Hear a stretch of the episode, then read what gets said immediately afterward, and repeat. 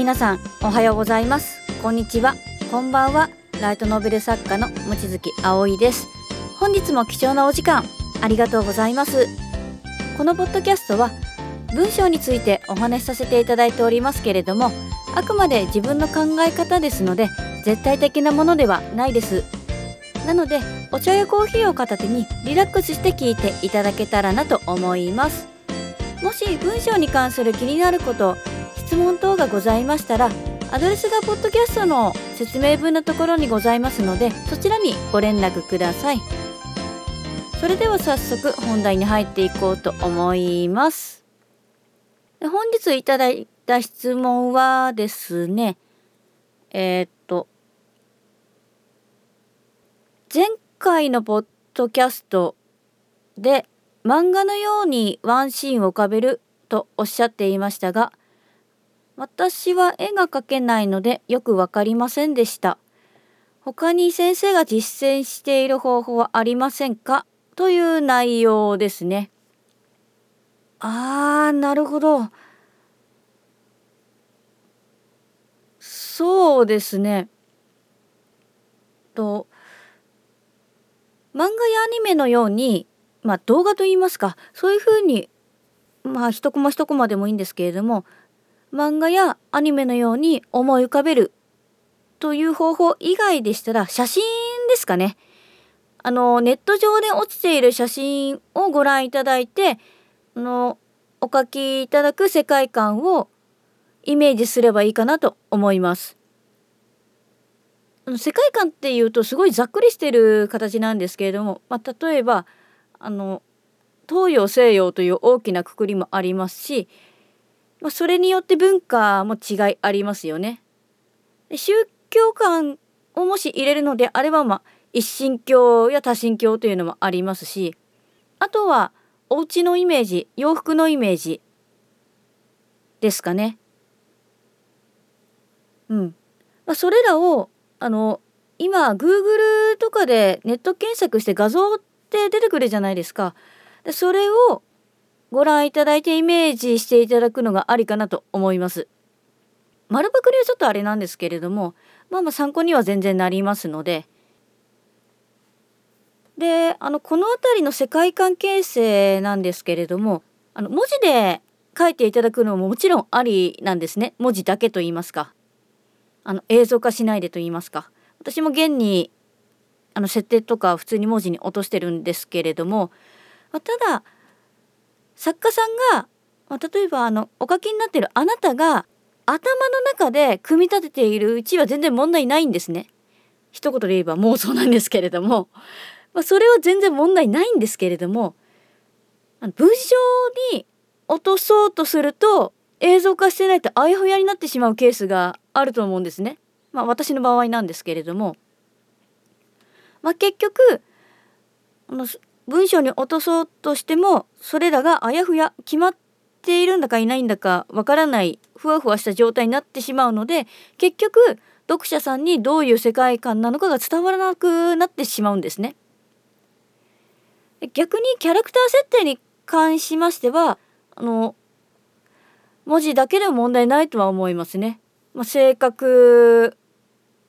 や、まあ、特徴といいますかあの目の色が違うとかまあ、そのキャラの癖とか年齢性別身長、まあ、体重そういった外面的といいますかね、まあ、そういうのはもう別に絵じゃなくてもむしろ文字の方がイメージしやすいと思うんですねそのキャラクター感といいますか、まあ、挑発とかもそうですよね。まあ、どちらにしてもあの頭の中でイメージできるまで繰り返し組み立てていただいた方がいいと思いますね。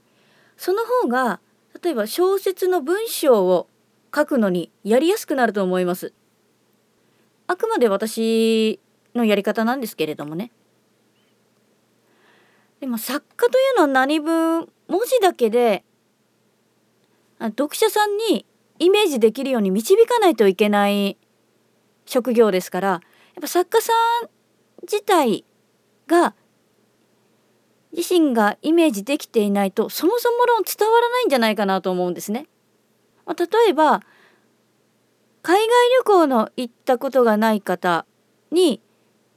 まあ、どこでもいいんですよあの中国でも韓国でもあのアメリカでもイギリスでも、まあ、ロシアでもどこでもいいんですけれどもオーストラリアとか現地の話をしたとしてもなんか伝わりにくいですよね。それでしたらあの、まあ、例えば料理の絵とか風景の絵とかを見せながら、まあ、説明することはないとは思うんですけれども話した方が伝わりやすいですよね。まあ、それと同じことなんですよ。やっぱり自分の経験したことのないものって人間ってやっぱり上の空になりやすいのでましてや小説文字だけということでしたら同じ現象が起こります。でさらにあの地形やお部屋の配置家具の配置でも同じことが言えるんですね。まあ、ちょっとしたシーンでしたら、まあ、適当って言ったら表現悪いんですけれども、まあ、大丈夫だとは思うんですけれども、まあ、特に地形ですよね。あの地理の教科書みたいに別に綺麗に書かなくても問題ないので丸とか三角とかそんな適当な本当に図形といったらあれなんですけど形大陸の大きさはこれぐらいとかそういう形のイメージで全然構わないのでこの町はここ洞窟はここあとお城はここで宿やこことかそういう的そんな感じであの資料の一つとしてまとめていただいた方がこれは絶対いいですね。そうすることで頭の中で整理されるんでこれどうだったっけかなとか人間ですのでうっかり忘れてしまうこと多いと思いますのでそれをいちいち確認しなくて済むんですね。まあ、回り道をしなくて済みますよっていう形です。で漢字の本文、まあ、物語自体と申しますかそちらでしたらちょっとあのどの時期かによって私は変えています。まあ、例えばあの新しい小説を書こうとして、まあ、設定そのものも作り始めようとした時はもう全然イメージなんかその湧きませんので、まあ、と楽器にどんな風に展開するか。かを書いていますね。であとはそこにちょっとした出来事、まあ、例えばキャラクター同士がぶつかるとか。なんかいきなり切りかかられられるとか、まあ、何でもいいんですけれどもそういった出来事を加えていって一つの流れにするっていう感じですね。おかしくない程度に、まあ、もちろん修正はあります。そこであの完璧にこだわらなくても全然構わないと思うんですね。で時間が経てば経つほどやっぱ書きたいシーンってポンって浮かんでくると思うんですね。でそこで同時進行でキャラクター設定をした、まあ、年齢とか見た目とかをどこでどういう風に出すのかということも組み合わせて決めることができるようになっていきますからそこまでいったらあのノートに手書きでですね長文で書くようにしてるんですね。長文で書くっていう表現ちょっとおかしいですけどあの文章化すると言いますか。あの読者さんに見せる文章化という意味ではなくて。まあくまでこれは時間があればですねあの長文で書くときは。物語に関しての手書きはもう最悪と書きにしてる時も私もあります。何分ちょっとイラストも描かせていただいてるのであの時間がかかってしまうというのがあるんですね。ちょっと時間の使い方下手くそなんだけだろっていうのもあるかもしれないんですけれども、まあ、どちらにしてもあの設定物語どちらにしてもやっぱり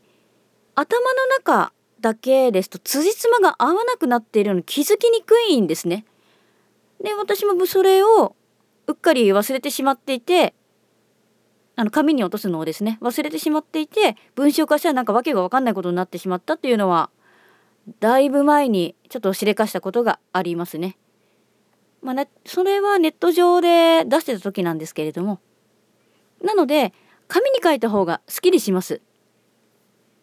パソコンでもいいとは思うんですけれどもどうも私の場合は記憶の定着がちょっと薄いんですね。まあちょっとそれは記憶力がないだけなんだと思うんですけれども私のですね。まあちょっと脳みそがミジンコなんでもしょうがないかなと諦めてますこの辺りは。まそれはともかくとしてまあそうですねなので世界観の設定でも、まあ、文章を書く物語設定でも、まあ、基本的な流れはなので実は同じなんですよ。さらに言えば、まあ、ブログやメルマガの SMS 系と申しますかそれも実はそうなんですね。まあ、どういうことかと申しますと結局はゴールを決めて肉付けしていくからという工程は同じって意味なんですよ。で小説と SMS 系の違いとしてはその方の書いているまあ一言で言うのであれば閉じられた世界を作るか作らないかだと私は思っているんですね。小説の場合は作家さんの想像力の中でのみ形成されます。対して、まあ、SMS 系はちょっとまあ使い方にもよりますけれども、まあ、日記系なら日頃の思いや考えをまとめる感じだと思うんですね。まあ、吐き出すと言いますか。対して集客に使うのであればもう展開しているビジネスを伝えてかつあの同業者の方と差別化しないといけないんですね。考える深さと言いますか、まあ、ビジネスでも小説でも考慮する点は、まあ、どっちも深いんですけれども、まあ、小説の場合は、まあ、著者さん自身を掘り下げていく形なんですけれども、まあ、ビジネスの場合は外側つまり外あのお客様を掘り下げるっていうイメージなんですね。